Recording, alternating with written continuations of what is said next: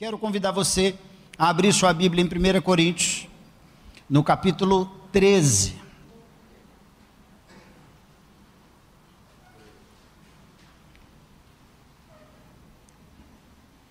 Se o Lucas estiver aí, Lucas, manda para ela a imagem que aí joga aqui do tropeiro, que aí o pessoal pelo menos vai ter uma ideia aí do número do telefone.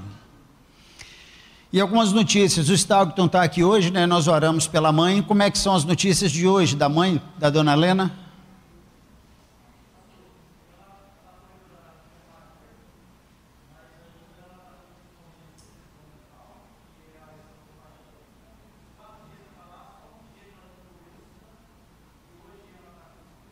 Então vamos continuar orando, mas já está, já está na enfermaria. Joé.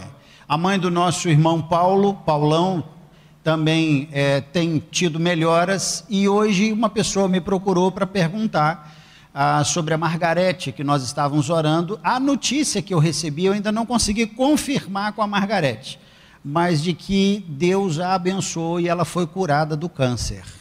Eu vou confirmar e amanhã eu mando isso para vocês na linha de transmissão. Então a notícia que eu recebi foi essa. A igreja tem orado pela vida da Margarete e a notícia que eu recebi hoje foi essa. Então eu vou confirmar isso com ela mesmo e depois eu mando para os irmãos na linha de transmissão. Tá aí, ó. Você pode ligar no 98827 3070. Você vai fazer só o arroz e o frango domingo, o tropeiro você vai comprar aqui. Beleza? Amém? Amém. Isso aí olha para o lado e fala assim: Você está acordado, irmão? Pergunta para ele se você está acordado. Se ele estiver meio cochilando, dá um solavanco nele para ele acordar, para ele despertar. Tá joia? Outra coisa, olha para o lado aí e fala com ele assim: Eu tenho uma dívida com você. Gente, é para falar. Eu tenho uma dívida com você. E não tem como eu pagar. Você falou para quem está de um lado, agora você vira do outro lado e fala para o outro: Eu tenho uma dívida com você. E não tem como eu pagar. Até o final do culto você vai entender o porquê que eu estou falando isso. Então abre lá sua Bíblia, 1 Coríntios capítulo 13, que diz assim: E eu passo a mostrar-vos ainda um caminho sobremodo excelente 1 Coríntios 13. Ainda que eu fale as línguas dos homens e dos anjos, se não tiver amor, serei como bronze que soa ou como símbolo que retine. Ainda que eu tenha o dom de profetizar e conheça todos os mistérios e toda a ciência, ainda que eu tenha tamanha fé a ponto de transportar montes, se não tiver amor, nada serei. E ainda que eu distribua todos os meus bens entre os pobres, e ainda que entregue o meu próprio corpo para ser queimado, se não tiver amor, nada disso me aproveitará. O amor é paciente, é benigno, o amor não arde em ciúmes, não se ufana, não se ensoberbece, não se conduz inconvenientemente não procura os seus interesses, não se exaspera, não se ressente do mal, não se alegra com a injustiça, mas regozija-se com a verdade. Tudo sofre, tudo crê, tudo espera, tudo suporta. O amor jamais acaba, mas, havendo profecias, desaparecerão, havendo línguas, cessarão, havendo ciência, passará, porque em parte conhecemos e em parte profetizamos. Quando, porém, vier o que é perfeito, então o que é em parte será aniquilado. Quando eu era menino, falava como menino, sentia como menino, pensava como menino. Quando cheguei a ser homem, desistir das coisas próprias de menino. Porque agora vemos como em espelho, obscuramente, então veremos face a face. Agora conheço em parte, então conhecerei como também sou conhecido. Agora, pois, permanecem a fé, a esperança e o amor. Estes três. Porém, o maior destes é o amor. Deus, abençoe a tua palavra. Que ela encontre lugar no nosso coração nessa noite, no nome de Jesus. Tem misericórdia de nós. E que possamos, ó Deus, viver a palavra do Senhor todos os dias da nossa caminhada no nome de Jesus. E que, ó Deus, para a glória do teu nome, possamos sair daqui hoje com algo novo no nosso coração. Quem precisa de um renovo, que saia daqui renovado. Quem precisa, ó Deus, de uma restauração, que o teu espírito trabalhe no coração dele, a vida dele seja restaurada no nome de Jesus. E que em tudo e em todas as coisas, o nome do Senhor seja glorificado nessa noite, no nome de Jesus. Oramos assim. Amém, amém e amém. Vivemos num mundo de regras. E até aqueles que querem romper com as regras estabelecem uma nova regra. Como assim, pastor? O fato da pessoa dizer que ele não gosta de regra ele acabou de criar uma regra para ele e não tem como nós fugirmos dessa máxima, não tem como nós fugirmos dessa realidade. O mundo é composto de regras. O mundo é composto em tudo que você vai fazer na sua vida, você precisa ter uma base. Se você não tiver essa base bem fundamentada, se você não tiver essa base muito bem alicerçada, você não consegue prosperar em absolutamente nada. Em absolutamente nada. Se você ah, deseja ah, ah, ser um bom vendedor, exemplo, você precisa de algumas coisas básicas para você desenvolver. Óbvio que depois, pela sua, pela sua capacidade, às vezes nata em você, você vai desenvolver um pouco mais do que o outro, mas existem algumas coisas que são básicas para todo vendedor. Por exemplo, se você chegar numa loja e você se deparar com um vendedor sem educação, você vai conseguir comprar na mão dele? Então isso é básico, você ser pelo menos agradável com as pessoas que chegam. Isso é básico para todo mundo e não tem como você fugir disso. E em todos os lugares onde você vai desenvolver o seu trabalho, onde você vai desenvolver a sua profissão, existem as coisas que são básicas.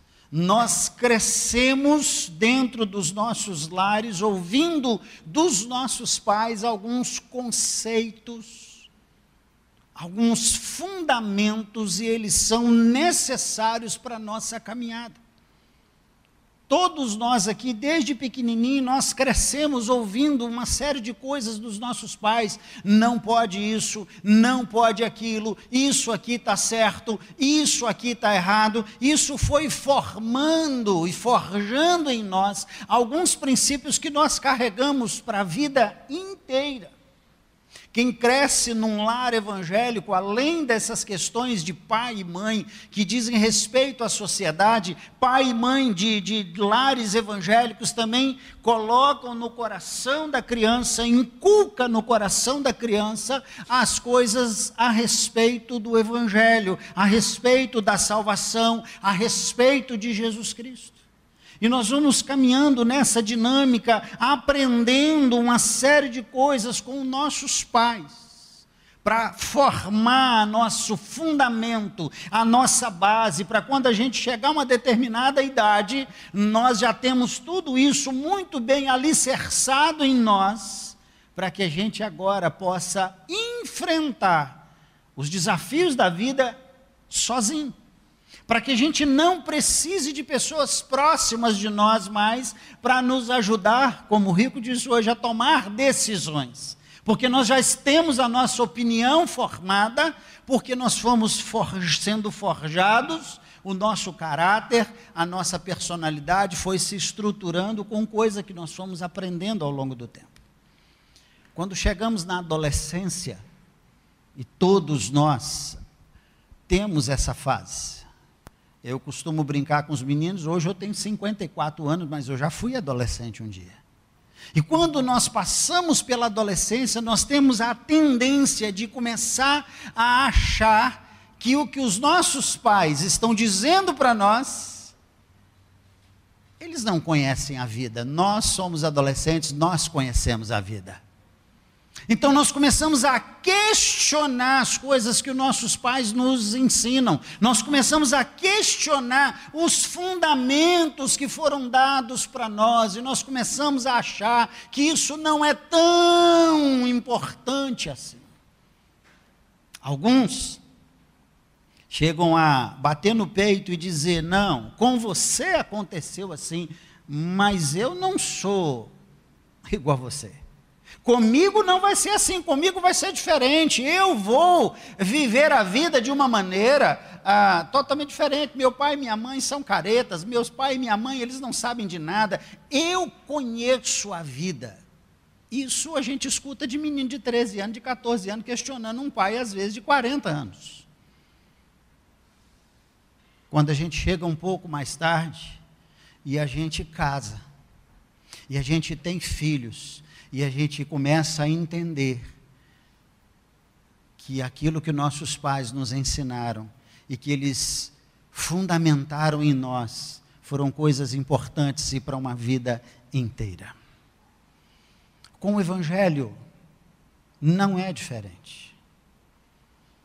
Quando nós nos convertemos e nós começamos a conhecer as coisas de Deus, e Paulo ele usa uma expressão desse texto que é muito bacana, que ele diz assim: quando eu era menino, eu falava como eu não tinha os fundamentos enraizados, arraigados em mim.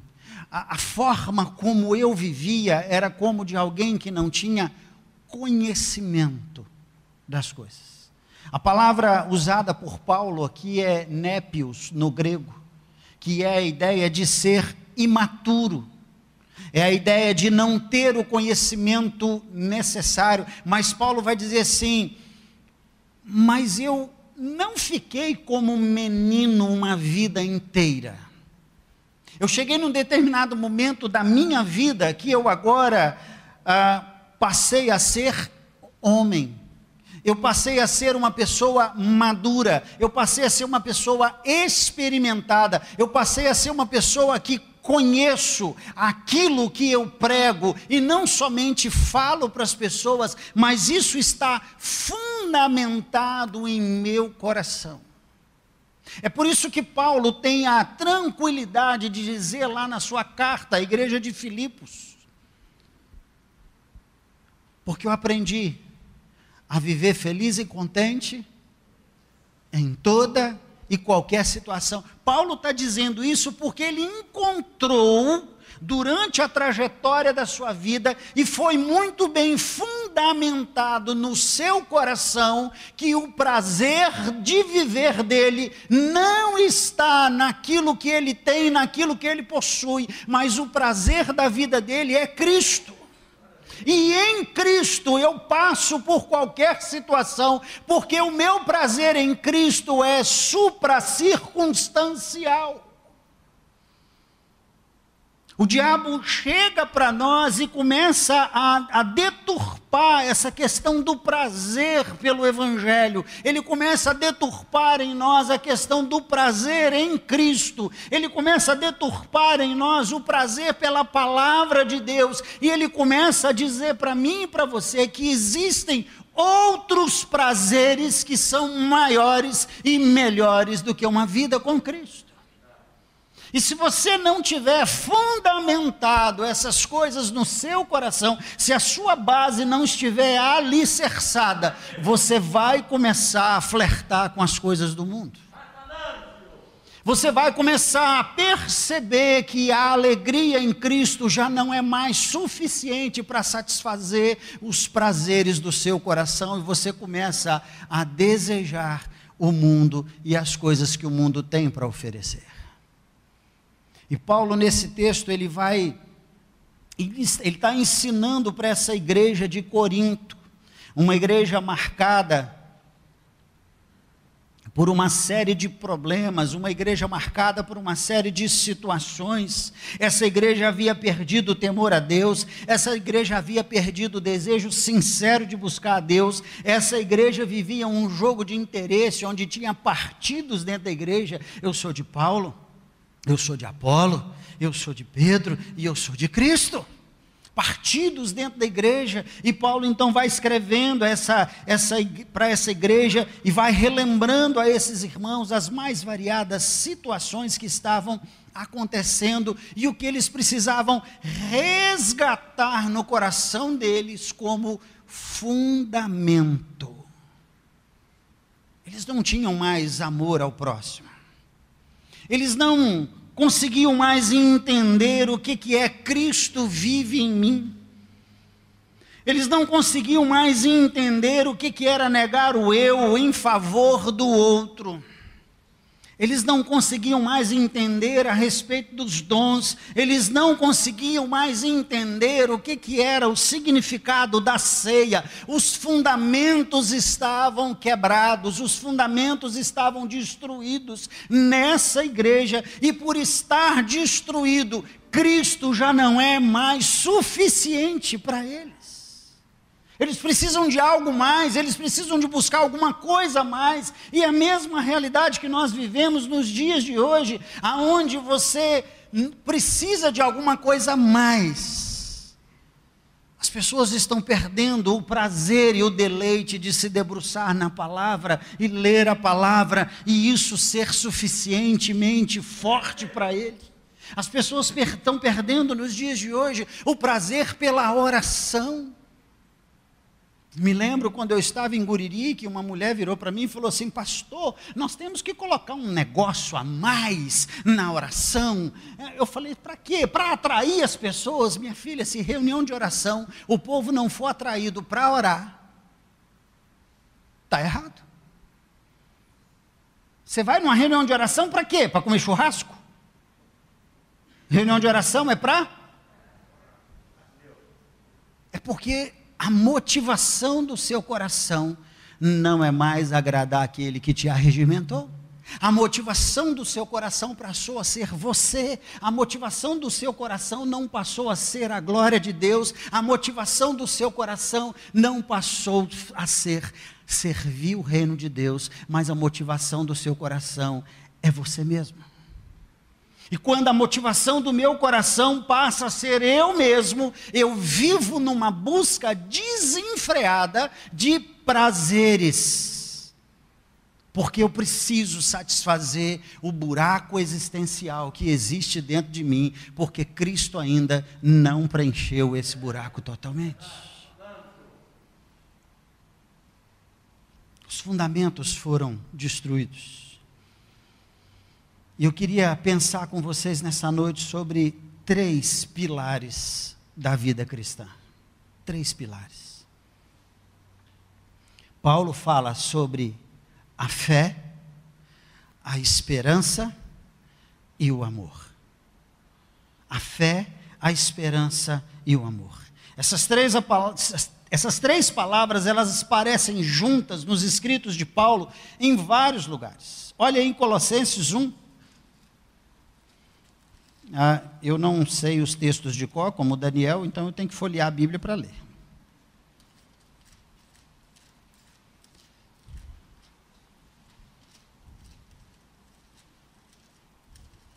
Colossenses 1, verso 4 e verso 5, que diz assim: Desde que ouvimos da vossa fé em Cristo Jesus e do amor que tendes para com todos os santos, por causa da esperança que vos está preservada nos céus, da qual antes ouvistes pela palavra da verdade do Evangelho. Paulo está falando de fé, está falando de esperança para esse povo. Isso é fundamental para essas pessoas, ter fé em Cristo e ter esperança em Cristo. Durante esse período da pandemia, irmãos, nós ficamos, muitos ficaram desesperados, muitos ficaram desnorteados, como se a esperança para muitos começou a ser as vacinas. Pronto, chegou a vacina. Ai, graças a Deus. Agora tudo se resolveu. Será? A humanidade hoje está em paz porque chegaram as vacinas da Janssen, da Pfizer e de outras tantas por aí. Não, a nossa esperança continua sendo o Senhor Jesus Cristo. Não é nessas coisas, queridos. Lá em 1 Tessalonicenses, capítulo 1, versículo 3, Paulo vai dizer assim: recordando-nos diante do nosso Deus e Pai da operosidade da vossa fé, da abnegação do vosso amor e da firmeza da vossa esperança em nosso Senhor Jesus Cristo. Mais uma vez, Paulo fala de fé, mais uma vez, Paulo fala de esperança, e mais uma vez, Paulo fala de amor, pilares essenciais da vida cristã. E eu quero conversar com vocês de maneira bem rápida sobre esses três pilares. O primeiro, sobre a fé. Fé precisa ser uma coisa ativa. Não é uma fé simplesmente de conhecer a respeito de alguma coisa. Tiago diz que fé sem obras é uma fé o quê? Ó, oh, o desafio do rico aí. Fé sem obras é uma fé morta, não tem valor. O que, que um morto pode fazer? Absolutamente nada. E a fé, quando é uma fé morta, não adianta. E como não adianta, querido, no dia da adversidade, no dia da dificuldade, todo o seu discurso de fé, se você não confiar de maneira integral que Cristo está com você no dia da tribulação, todo o seu discurso não vai fazer o menor sentido. A fé precisa ser uma fé viva, a fé precisa ser uma fé ativa, a fé precisa ser aquela convicção de que Deus está cuidando de nós em todos os momentos. Sejam eles bons, sejam eles ruins, Deus está cuidando da nossa vida.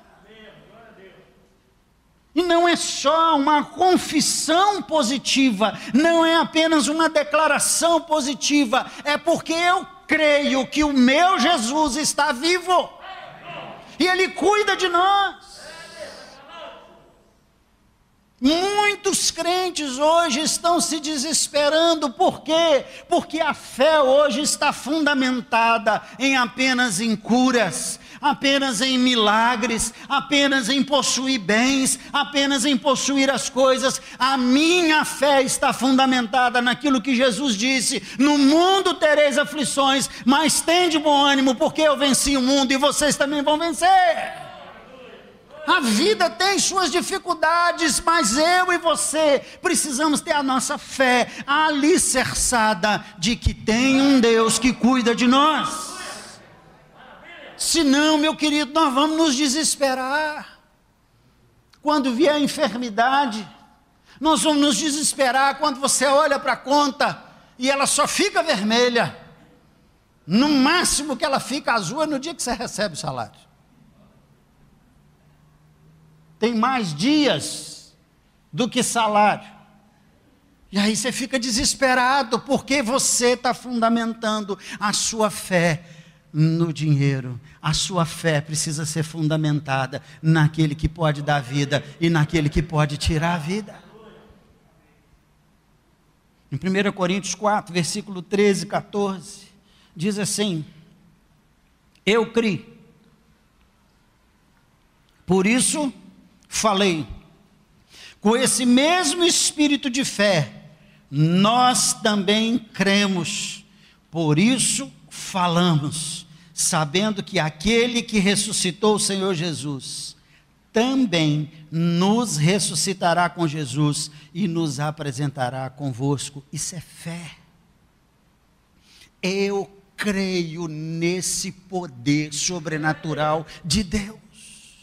Eu creio, e por isso eu falo com as pessoas, e por isso eu anuncio isso para as pessoas, e por isso eu verbalizo isso para as pessoas. O meu Deus é poderoso, mas Ele não tem compromisso em fazer as coisas, porque eu estou pedindo. O não você vai receber de Deus. Entende isso? curioso, Paulo, que quando a gente fala isso, é só um que fala glória a Deus, ninguém mais fala. Porque a gente só quer ouvir sim. Ei, você vai ouvir não de Deus. E se a sua fé não tiver fundamentada, você vai se decepcionar com Deus. Hoje, como eu falei aqui, a fé está ligada à cura, a posses, a ser o melhor, a ser o maior, mas a fé que agrada a Deus é: eu creio de que essas escrituras são a palavra de Deus, a única regra de fé e prática, e tudo que está escrito nessa palavra vai se cumprir sobre a minha vida e sobre a sua vida. Creia na palavra de Deus, creia no que Jesus falou, isso é fé. Eu não tenho que ter fé na fé, eu tenho que ter fé naquilo que Jesus já deixou escrito para mim e para você. 1 Coríntios 2,14 diz: Quem não tem o Espírito, não aceita as coisas do Espírito de Deus, pois elas são loucura e não é capaz de entendê-las porque elas são discernidas apenas espiritualmente. Se você consegue pegar a palavra de Deus e crer que essa palavra é verdadeira, você tem o Espírito Santo de Deus. Isso é fé. Isso é fé. Em João 10, 25, 26, Jesus diz assim: Eu já lhes disse, mas vocês não creem. As obras que eu realizo em nome do meu Pai falam por mim, mas vocês não creem porque vocês não são minhas ovelhas. Se você crê na palavra de Deus e naquilo que está escrito ali, e aconteceu exatamente daquele jeito, você é ovelha do rebanho de Jesus. Conta a história que um cara estava no seu trabalho, e ele estava feliz, alegre, porque o pastor tinha pregado no domingo sobre a travessia do povo de Israel, a pés enxutos, e ele feliz, e ele alegre, e ele vibrante com aquilo, e o cara chegou para ele e falou assim: Você acredita mesmo que isso aí aconteceu? Aí ele virou e falou assim: Claro que eu acredito. Deixa de conversa, rapaz, já foi provado que o lugar onde o povo passou era um lugar raso, rapaz. Isso é conversa, rapaz. Esse negócio de Bíblia, isso não existe. Aí ele ficou triste com aquilo, porque o cara trouxe a fundamentação histórica e científica. E aí o amigo dele, que era crente também, virou para ele e falou assim: fala com ele que nesse lugar, Razim, Deus fez afogar um exército inteiro. Se você não quer crer que Deus abriu o mar, então ele afundou um exército inteiro nesse lugar, rasinho. Eu creio que as Escrituras são exatamente como elas estão escritas aqui. Deus não tem dificuldade nenhuma para crer que Deus criou o mundo em seis dias e descansou no sétimo. Ah, pastor, mas um dia desse aí é como milhões de anos. Quem te falou? Lá fala que teve manhã e tarde o primeiro dia. Qual a dificuldade para você crer no poder de Deus que faz isso? Daniel compartilhou conosco lá em casa uma experiência. Ô, gente, Deus é. Deus é tremendo. Todo mundo com medo do vírus da Covid. E diz ele que a mulher estava com câncer, fazendo tratamento de câncer, pegou o vírus. Todo mundo falou assim: nossa, acabou a mulher. O vírus comeu o câncer todinho, a mulher foi curada.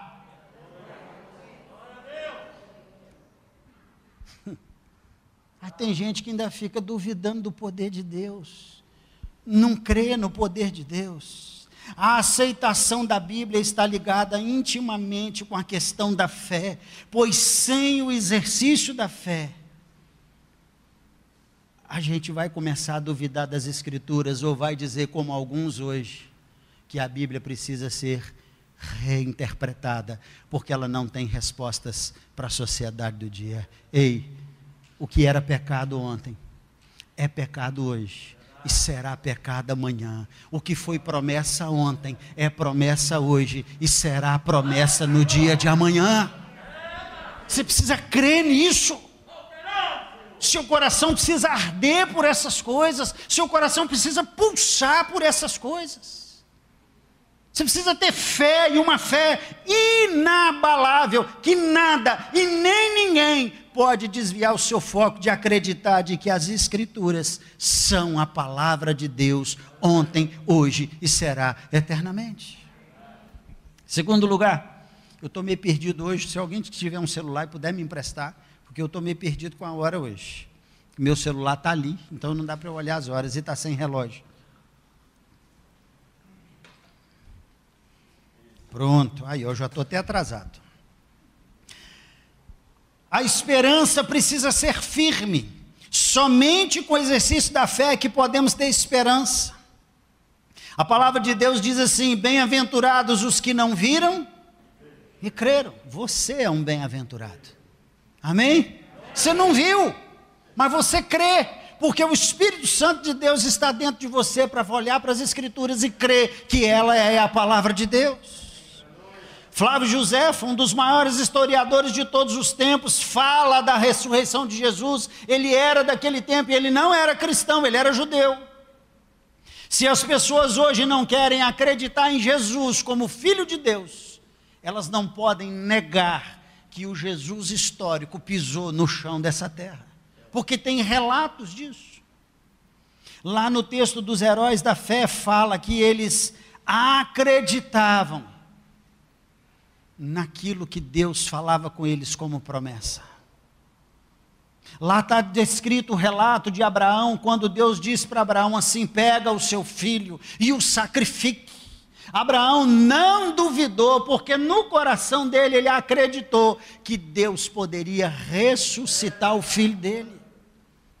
Ele tinha a esperança da ressurreição. Não basta saber o que está escrito, é preciso ter esperança de que todas essas coisas irão acontecer. É preciso acreditar de que tudo que está escrito nessa palavra é a mais pura verdade para nós e que precisamos ter esperança em nosso coração de que tudo isso foi escrito para o nosso conforto, para a nossa satisfação, para o nosso prazer, porque o nosso Deus continua assentado sobre o alto e sublime trono, reinando sobre todas as coisas. O mundo não fugiu do controle de Deus. Tem essa esperança no seu coração. E a maior de todas as esperanças que a palavra de Deus fala, ela fala do céu. Hoje eu vou tentar segurar para não chorar. Hoje eu mandei um recado para Simone, mãe do, do Paulo Lanes. A minha ficha ainda não caiu, nem do Paulo Lanes e nem do Léo. E eu coloquei no recadinho assim: Simone, boa tarde. Eu te amo. Jesus te ama. Jaqueline te ama. Vitor te ama. E Vitória te ama. Aí ela respondeu para mim e falou assim: Leque, eu te amo. Zé Antônio te ama. Aí começou a listar os filhos, os netos, bom, eu não vou lembrar o nome de todo mundo, né? E no final ela colocou assim: e tem alguém que está no céu que te amava pra caramba. E um dia nós vamos estar tá todo mundo junto lá. É essa esperança, irmãos. A nossa esperança não se limita a esse tempo, a nossa esperança é a volta gloriosa de Jesus. A nossa esperança é a pátria celestial, a nossa esperança é estar juntamente com os salvos de todas as tribos, de todas as raças, de todas as línguas, diante do trono cantando: Santo, Santo, Santo é o Senhor dos exércitos, toda a terra está cheia da sua glória. Essa é a nossa esperança. As coisas desse mundo vão passar, querido. Mas Jesus diz: Mas as minhas palavras, eu disse que vou voltar, e eu vou voltar. Será como nos dias de Noé, diz as Escrituras, quando ninguém achava que ia chover, e Deus falou assim: constrói um barco, Noé. Entra você para dentro do barco com a sua família e põe um casal de animal lá dentro e todo mundo zombava, porque não acreditava que ia chover e a chuva veio. Nos dias de hoje tem muita gente dizendo: Jesus não vai voltar. Ei, ele vai voltar para buscar a sua igreja. Por fim, o amor precisa ser um amor sacrificial. A palavra amor usada por Paulo aqui nesse texto, eu dei um tapa aqui no peito, esqueci do microfone, deu barulho demais não, né? Estou acostumado com essas modernidades, não. A palavra amor usada por Paulo, por Paulo aqui nesse texto de 1 Coríntios, capítulo 13, é a palavra ágape. Não é a palavra filéu, e nem é a palavra eros, é a palavra ágape. E ele diz assim: agora, pois, permanecem a fé, a esperança e o amor ágape. O que, que é esses três amores? Eu preciso te explicar. O amor eros é o amor entre um homem e uma mulher e tem a ver com erótico. Não tem a ver com erotismo. Erotismo é coisa que o diabo bagunçou.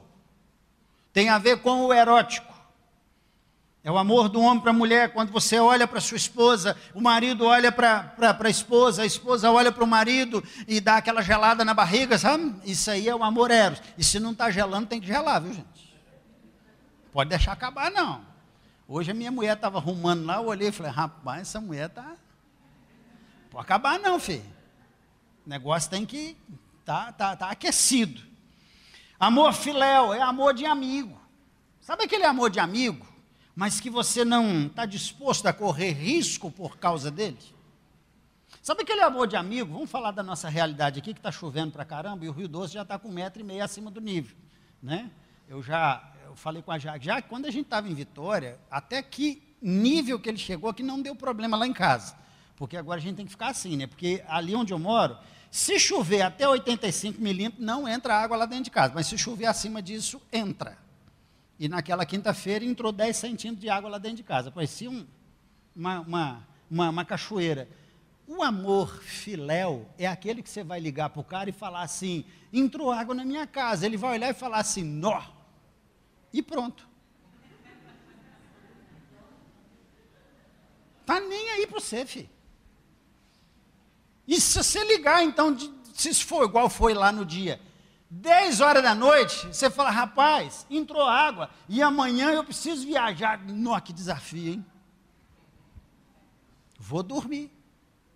Estou nem aí para você. Isso é o amor filéu. Eu não estou disposto a me sacrificar por você. Eu não estou disposto a, a correr riscos por sua causa.